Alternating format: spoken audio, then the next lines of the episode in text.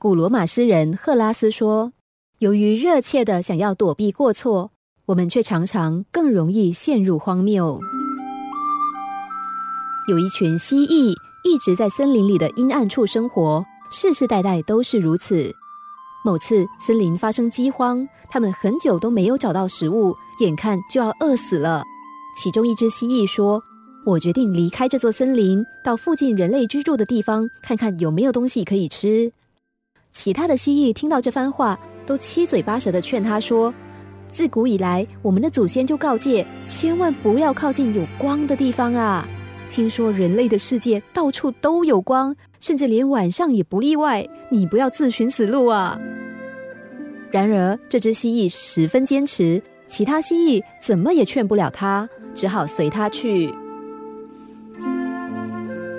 他经过长途跋涉，穿越宽阔的森林，终于来到一座人类的村庄。此时已经是夜晚，但人类的村庄仍然灯火通明，一盏盏光亮的路灯让他十分害怕。但他很快就发现。许多昆虫如同着了魔一样，全都聚集在灯光下，而那正是它最喜欢的食物。因为人类的灯光，这只蜥蜴从此有吃不完的食物，而且也因为多数动物不敢靠近人类的聚落，所以村落中完全看不见蜥蜴最大的天敌——鸟类。这只蜥蜴从此在人类的村庄定居下来，过着无忧无虑的生活。反观留在森林中的蜥蜴。多数没能熬过饥饿，一命呜呼；否则就是太过虚弱，以致没有力气躲避天敌，成为鸟雀的大餐。然而，残存的几只蜥蜴，即使过了好几年，仍然这样告诫后辈说：“从前有一只蜥蜴，不听祖先的劝告，前往人类的村落，再也没有回来。你们可千万别学它，绝不可以靠近有光的地方啊！”留在森林中的蜥蜴。错以为同伴到了人类聚落一定凶多吉少，所以一去不复返。殊不知他是乐不思蜀，根本不想回到森林。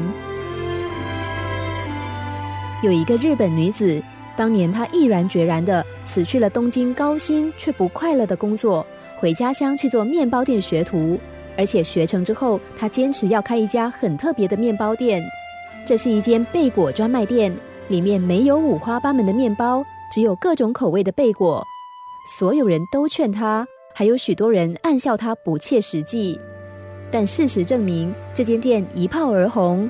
当时在他背后说长论短的人，从此再也不敢吭一句闲话。他改变人生的关键就是“气魄”两个字。井底的青蛙要承认天空的宽广需要勇气，然而要它爬出深井却需要超凡的勇气。而这样奋力一搏的气魄与胆识，可能就是你我翻身的希望。